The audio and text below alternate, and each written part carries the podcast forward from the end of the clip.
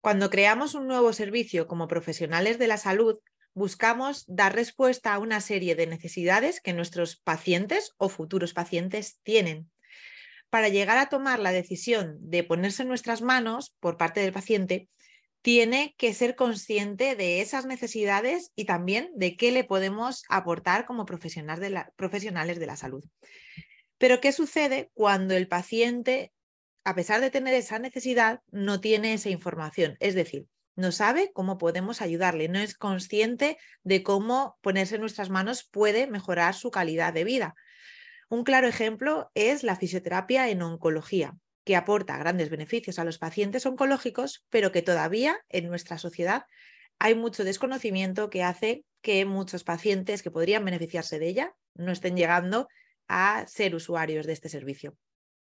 Katia Bombay, fisioterapeuta directora de la clínica Balance Fisioterapia, es directora de un centro donde incorporan la fisioterapia oncológica y a lo largo de los próximos minutos va a compartir con nosotros los desafíos de crear, visibilizar y mejorar constantemente un servicio como es el ejercicio terapéutico en oncología.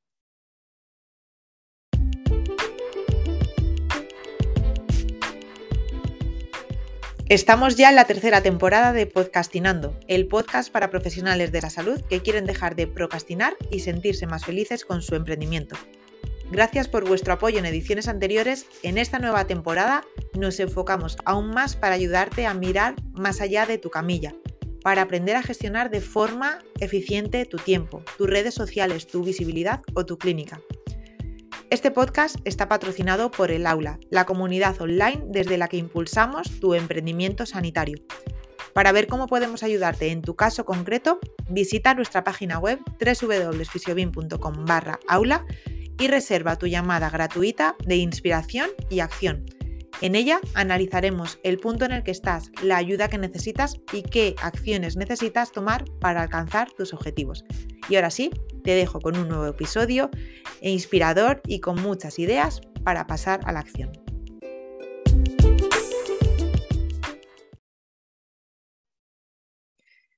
Crear un servicio es un desafío que, que más y menos nos hemos enfrentado en nuestra práctica como profesionales sanitarios.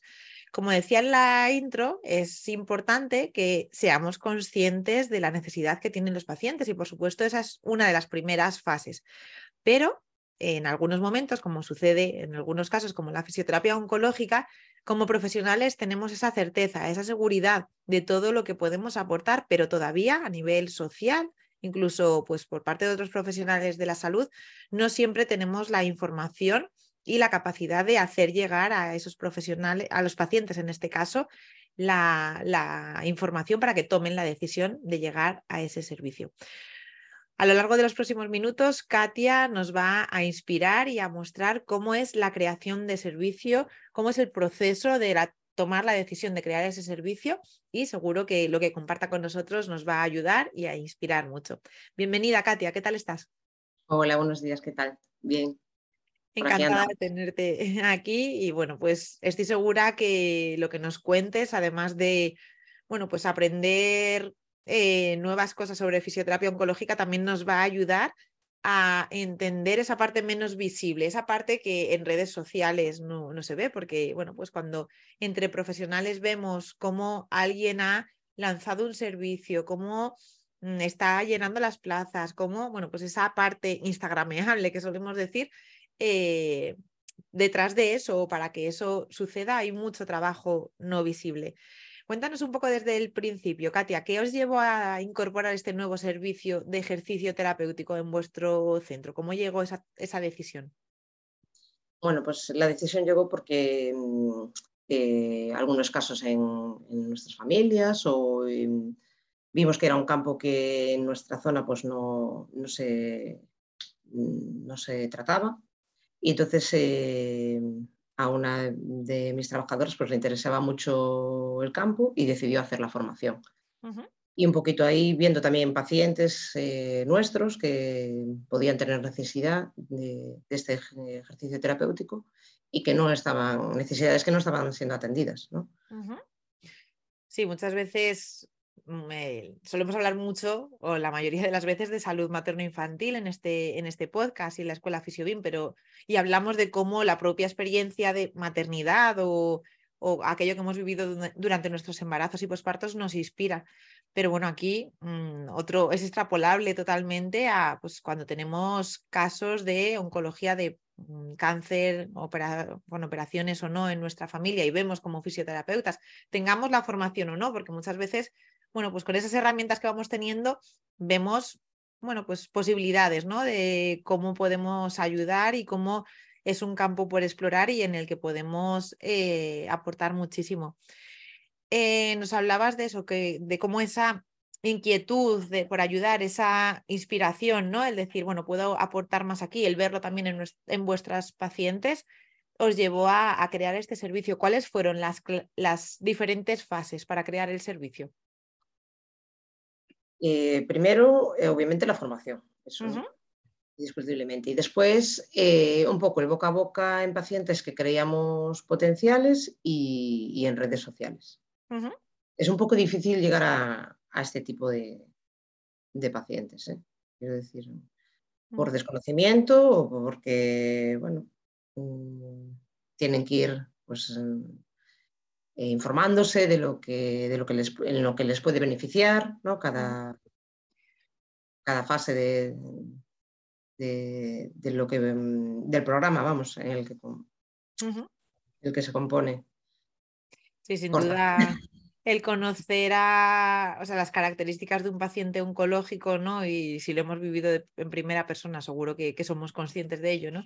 Pues desde que recibimos o recibe la, noticia la persona, hace el duelo al final, ¿no? Se somete a los diferentes tratamientos. Pues muchas veces tanta la información que, que se recibe que creo que incluso emocionalmente, ¿no? Necesitamos o necesitan las familias también un tiempo para, para asimilarlo. Entonces, pues creo que eso es también súper importante que lo tengamos en cuenta a la hora de, de ofrecerlo eh, y de dirigirnos, ¿no? de hablar a ese paciente o futuro paciente. Eh, comentábamos antes de empezar la grabación que eso, la importancia ¿no? de, de, la formación, que hay veces que, bueno, pues tenemos una motivación, pero es un indispensable, ¿no? No nos lanzamos a, bueno, pues voy a ver que, hay por aquí. Primero siempre empezamos formándonos y viendo eh, pues, cuáles son las bases para poder o técnicas concretas. ¿Teníais claro desde el principio qué tipo de o las características del servicio, si vais a ofrecer algo individual, grupal, ¿es algo que teníais claro o fue llegando esa claridad posteriormente? No, siempre tuvimos muy claro que queríamos que fuera individual. Cada uno tiene sus características, eh, sus tratamientos. Eh, es muy importante qué tipo de tratamiento toman, qué característica física tiene, qué secuelas está produciendo. Y en cada uno tiene que ir eh, individualizado. No puede ser grupal en este caso escuchar también los miedos de cada uno, ¿verdad? Y, bueno, tanto a nivel físico como psicológico, hacer una... Sí, porque a veces, a veces también, eh, bueno, en la valoración, que también le preguntamos qué, barreras ¿no? Eh, tiene incluso de motivación o de... ¿no? Eh, a, hacer el ejercicio, lo que sea. Eso siempre se habla con, el paciente en la entrevista. Sí, es que si nos ponemos un poco en los zapatos del paciente, hablando también lo que comentaba anteriormente, ¿no? La, pues eso, eh, todo el duelo, todo el proceso emocional que tiene que hacer, pero además todo lo arraigado que creo que todavía en nuestra sociedad está el tema del reposo, ¿no? De incluso en algo más leve, vamos a decir así, de una lumbalgia, ¿no? Como reposo absoluto, como que está todavía muy, muy arraigado. Entonces, si nos vamos a un tema de un cáncer, una operación, tratamientos agresivos, etcétera, por supuesto, el cansancio, los efectos secundarios, todo lo que produce pues los tratamientos está ahí, pero además si no es lo que venimos teniendo como muy arraigado de tengo que hacer reposo, pues no vamos a considerar el tema de la actividad física, vamos a pensar que, que no somos capaces o que no es para, para nosotros. Em, hablábamos de que es un campo muy desconocido, que aunque como profesionales tengamos muy claro qué podemos aportar, eh, pues van tomando la decisión de llegar a vuestros servicios, bueno, pues cada vez más pacientes, pero bueno, que seguro que hay muchos pacientes a los que os gustaría ayudar. Eh, centrándonos en los que ya han tomado esa decisión, en los que ya son pacientes vuestros, ¿cuáles son las principales vías por las que han llegado a vuestro centro? Eh, pues por, por, información que le, que le hemos dado al, a los pacientes, eh, boca a boca, vamos, en, este, en, este, caso. Por redes todavía, pues como llevamos poco tiempo poniendo eh, pues los posts y demás, pues menos, pero todo, todo ha sido boca a boca en, en la clínica. Y comentabas que estáis también en redes sociales haciendo una labor de, de divulgación. Eh, ¿Con qué objetivo? Es decir, hablando de beneficios, hablando de, del servicio como tal, ¿cómo lo estáis enfocando? Sobre todo beneficios. De momento, mm, beneficios. Que es muy importante la fuerza, que de moderada vigorosa, que, que, es muy importante no hacer reposo, que, que, no vale con solo caminar. Bueno, un poquito consejos y, y demás. Sí, esto, bueno, como alumna de, del aula lo, hemos, lo hablamos muchas veces, eh, repetimos hasta la saciedad el camino que recorre el paciente, ¿no? Pues un poco analizando la, el camino en la toma de decisión hasta que llegan a nuestro servicio, de cómo muchas veces tenemos que ir primero captar la confianza, o una de las fases es captar la confianza para que tomen la decisión de llegar a nuestro servicio, pero todavía hay pacientes que están más alejados de empezar a construir esa confianza porque ni siquiera están mm, teniendo en cuenta o considerando, considerándonos como una opción en su proceso. Y ahí, pues muchas veces hemos hablado de, derribar mitos como relacionados con la incontinencia, relacionados con mm, la crianza del bebé, etcétera. Y en este caso concreto, pues también es muy aplicable, ¿no? Los, lo que tú dices, eh, esa labor divulgativa, en este caso en redes sociales, de, de, esos mitos, ¿no? Para ti, ¿cuáles son los mitos más arraigados en relación a, a la, a la oncología, la actividad física en, oncología, Katia? El reposo. El reposo es el más arraigado. Pero creo que, que lo hablabas hace un momento, en, en todo, eh, en todo, yo creo que no solo en el, en el ejercicio terapéutico oncológico, sino en todos los, los, sectores, es decir, de la fisioterapia. Piensan que, o muchos pacientes, ¿no? Piensan, me voy a tumbar en la camilla y, y que el fisio haga todo, ¿no? Y ahora está demostrado que eh, el ejercicio terapéutico es vital en casi todas las patologías, por no decir en todas. Eh, de hecho, aún hace poco fui a, una charla que dio Fisiofocus, las jornadas que hicieron, que también estuviste tú en una de ellas, eh, y uno de los fisioterapeutas que trabaja aquí en, el Hospital de Coruña, trabaja precisamente en la unidad de, de cardiología y oncología. Y decía de la importancia de que, de que, estos pacientes hagan ejercicio y que mm, gracias a Dios pues hay, médicos ya que se los mandan que, y, que, y, que, empiezan a trabajar también desde la seguridad social. Esto es muy, interesante también, ¿no? que ya la seguridad social también eh, trabaja este, este tipo de cosas. Pero hay mucho, mucho desconocimiento en, en, los pacientes. Por eso lo que dices tú de la actividad divulgativa, sobre todo desde cero, desde muy básico, a decirles en qué te podemos ayudar, primero, no decir, pues, mm, no meternos en cosas técnicas, ¿no? Porque a veces ese era el fallo que lo hablábamos en el, aula, en el aula, que pensamos que el paciente entiende lo que estamos diciendo y a veces no, no tienen ni idea, ¿no? Tenemos que empezar por lo más básico, en qué le podemos ayudar, mm, para qué sirve, para qué... Todo esto desde, desde cero. Sí, al final eh, una de las fases de decisión es el, que el paciente entienda cómo le va a ayudar a beneficiar en este caso, cómo va a ayudarle a manejar muchos de los síntomas. Primero, que es seguro para, para él, ¿no? Porque, o para ella, que piense, es que igual, pues es que mmm, me puedo hacer daño, o es que no tengo ni fuerza, o es que me cuesta hasta ponerme de pie. Bueno, pues como, como bien decís, cómo lo estáis adaptando a cada fase y que en todo momento pues, se pueden hacer diferentes tipos de, de ejercicios que acompañen física y psicológicamente, porque también es muy poderoso para un paciente que, siente, que ha pasado por un proceso tan desestabilizante el decir, pues voy avanzando, ya esto pequeño que no podía hacer, ya lo hago con más facilidad. El tratamiento de las cicatrices, etcétera, pero como tú dices, eh, bueno, pues también tiene que venir desde los diferentes niveles o escalones donde el paciente es atendido, pues que tengan también esa, esa prescripción o esa recomendación. Hablábamos, Katia, de los pacientes que sí, que han llegado, que han tomado la decisión de decir, bueno, ya, o sea, me alejo de esos mitos, sé que esto me puede beneficiar y llego a, ser usuario, paciente de, este servicio. Em, es más difícil saberlo, pero eh, ¿qué dificultades creéis que están experimentando aquellos pacientes que todavía no, a pesar de tener accesible un servicio de este tipo, no están llegando? Yo creo que son muchos serán frenos emocionales, como dices tú, aún están en ese proceso de, pues, con, la autoestima a lo mejor, pues, eh, por los suelos, eh, lo que dices tú, hay un duelo que pasar primero, ¿no?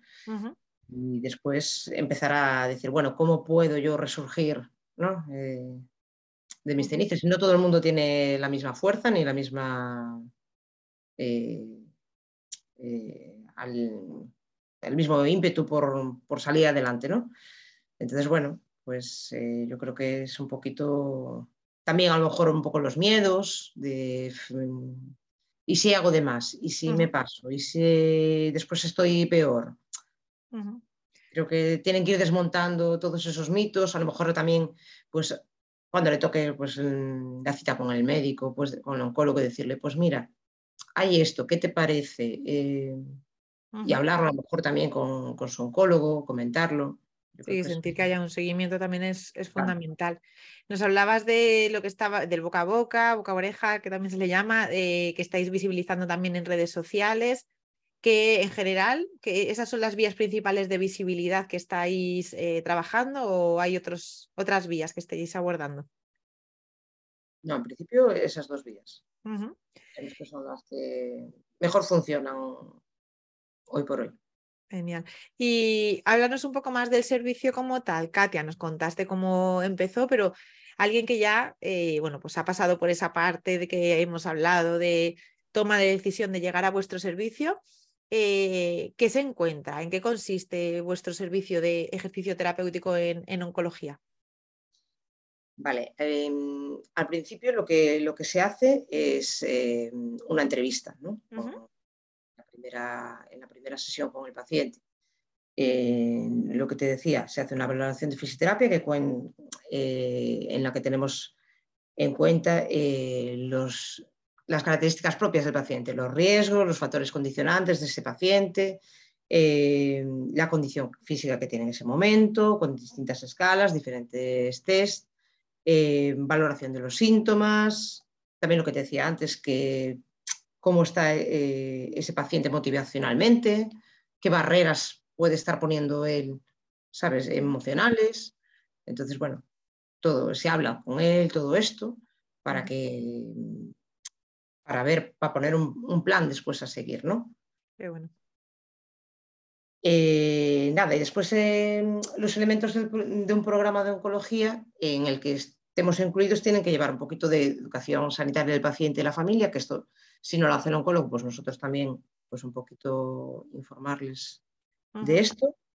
Eh, le damos el plan de, de ejercicio y le decimos en qué va a constar, en qué, vamos a empezar a trabajar. Después lo vamos adaptando según va mejorando, según en qué fases del tratamiento estén, porque se, hay que ir adaptando según si están con ciertos ciclos de, terapia o, no. Entonces, bueno, pues eh, porque sabes que hay descansos, que entonces se hacen un tipo de ejercicios, durante, durante la fase de, de la terapia hormonal pues se hacen otros depende en qué, en qué fase estemos, porque también ellos pues, físicamente se encuentran de diferentes formas. Entonces, lo vamos adaptando siempre. Sí, que no es algo lineal, sino que es bastante fluctuante muchas veces. Y después, si necesitan terapia manual o, como dices tú, cicatrices o, en el caso de edemas, o también, eh, también lo hacemos.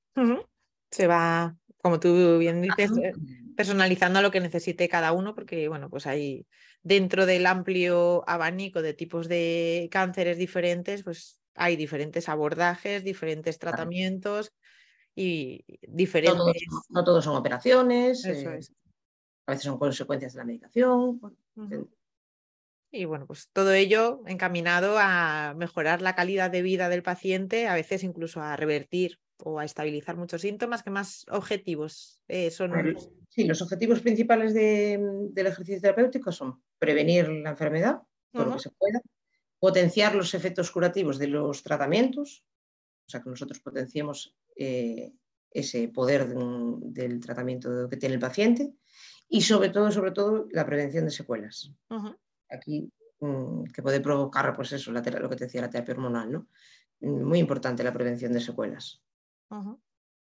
Totalmente, porque muchas veces no es la operación o no operación, sino, eh, bueno, pues los grandes síntomas o efectos secundarios que también muchos tratamientos, por supuesto, encaminados a, frenar la, enfermedad, pero que están afectando a otros niveles. Y mm, Katia, no sé si hay algo más que nos quieras comentar del servicio como tal. Eh, nos comentabas eso, que está personalizada, que se empieza por la valoración. Algo que me parece súper importante también, que comentabas que incluís a la familia, ¿verdad?, en todo este proceso. Sí. Mm importante, bueno, al final muchas veces la, adherencia al tratamiento también pasa porque no solo el paciente, sino la familia tenga la información y capacidad de motivación o de, entender también cómo no es algo lineal, sino que va a ir cambiando en el tiempo. Porque se puede encontrar la persona pues más agotada, menos agotada. Esta educación sanitaria hace falta. Si nos la dieron previamente, ¿sabes? Si el oncólogo pues previamente no se la dio, pues hacer un poquito ahí hincapié de de las fases por las que puede pasar, ¿no? Súper importante. Y bueno, ¿qué consejos darías, Katia, ahora que nos has contado, nos has eh, hecho ver esa parte no visible de creación, de puesta en marcha, de todo lo que hay detrás para ofrecer un servicio de calidad?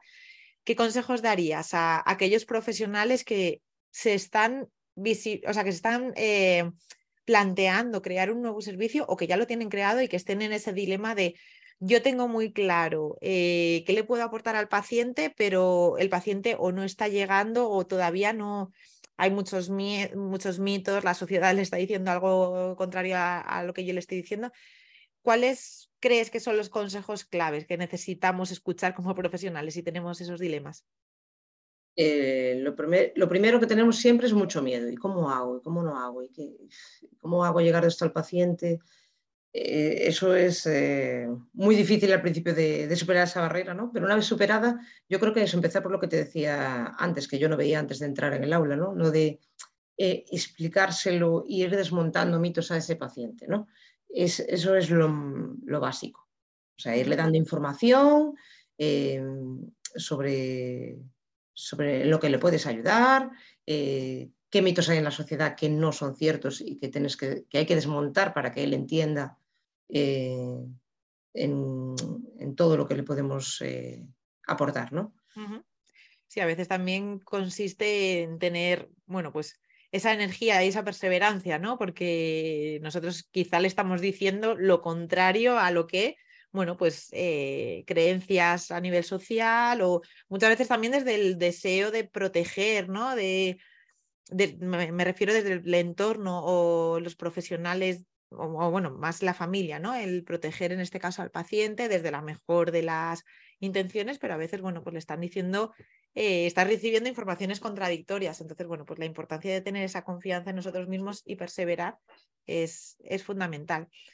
A veces es la lucha con el médico, otras veces es con el paciente, quiero decir, porque el médico a veces sí que, pues, mm, pues, está desactualizado, ¿no? Y ahí tienes una lucha, es que lo que me dice el médico no es esto, y, como le dices tú lo contrario, claro, y ahí tienes que ir haciendo pico pala, pico pala. Hay otros que lo que te decía antes, o sí que el médico le indica ejercicio y dice, ah, no, no, pero yo no vengo a hacer ejercicio. Entonces, mm, mm, dices tú, bueno, entonces, este era un caso que tuvimos hace poco por una lumbalgia, pues, pues señor, pero es que usted lo que necesita es ejercicio.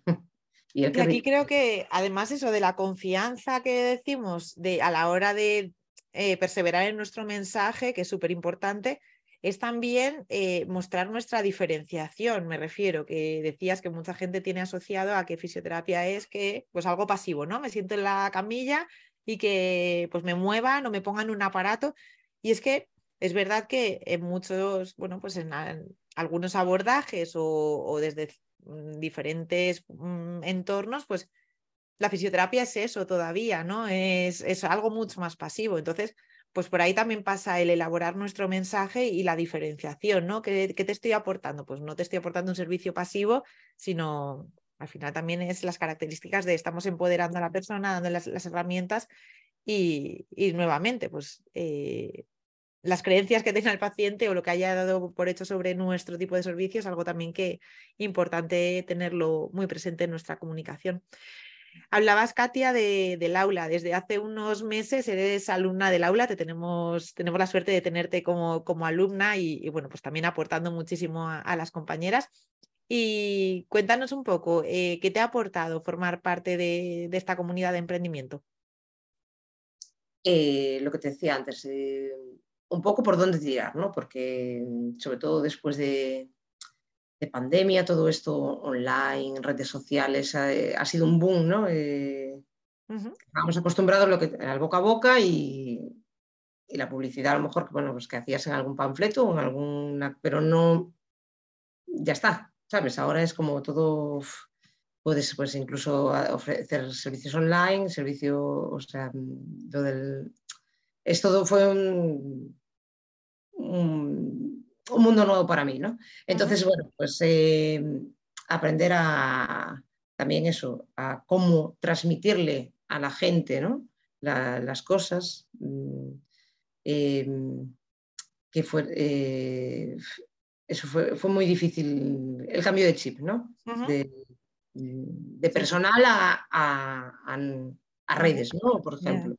Sí, sin duda ha cambiado nuestra forma de, consumir, incluso consumir servicios relacionados con la salud, nuestra forma de informarnos también en ese proceso de toma de decisión no es coger un, folleto, sino la información nos llega desde otro, desde otro lado y muchas veces online, como tú dices, y, como profesionales aprender a manejarnos ahí es, es fundamental, saber eh, pues eso, trasladar nuestro mensaje.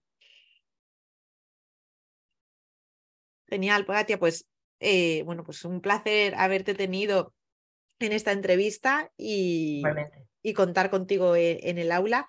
Y seguro que has inspirado a muchos profesionales que están creando y visibilizando su servicio. Gracias y nos escuchamos en el siguiente podcast.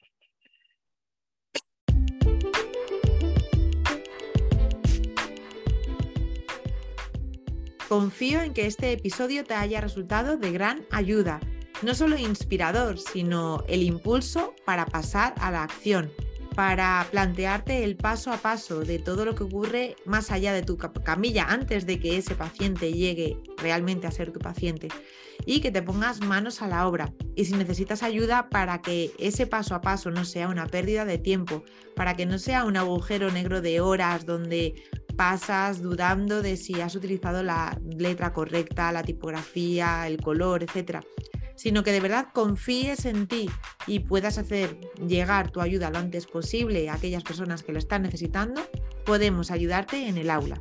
El aula es nuestra comunidad online para profesionales de la salud materno-infantil en el que te acompañamos, te brindamos nuestro apoyo en el paso a paso y apoyamos tu visibilidad para que de verdad tu ayuda pueda llegar a aquellas personas que la están necesitando.